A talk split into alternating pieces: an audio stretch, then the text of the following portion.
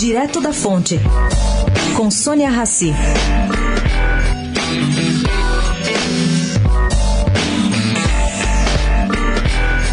A propósito do debate que veio à tona agora nessa campanha política sobre um novo imposto único, o tributarista Ariosaldo Matos Filho recorda a eventuais distraídos. A CPMF é, por natureza e definição, um tributo transitório. Ela foi criada para assegurar uma transição entre sistemas tributários. Eu explico melhor. Ele viveu, nos anos 90, a introdução dessa cobrança durante o governo Itamar. O jurista era parte de uma comissão de seis estudiosos encarregados de levar ao então presidente um projeto de reforma fiscal.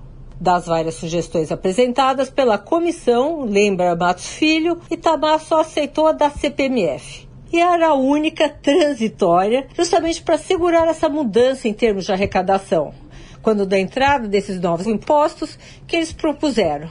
Bom, ela acabou entrando e ficou por muitos e muitos anos.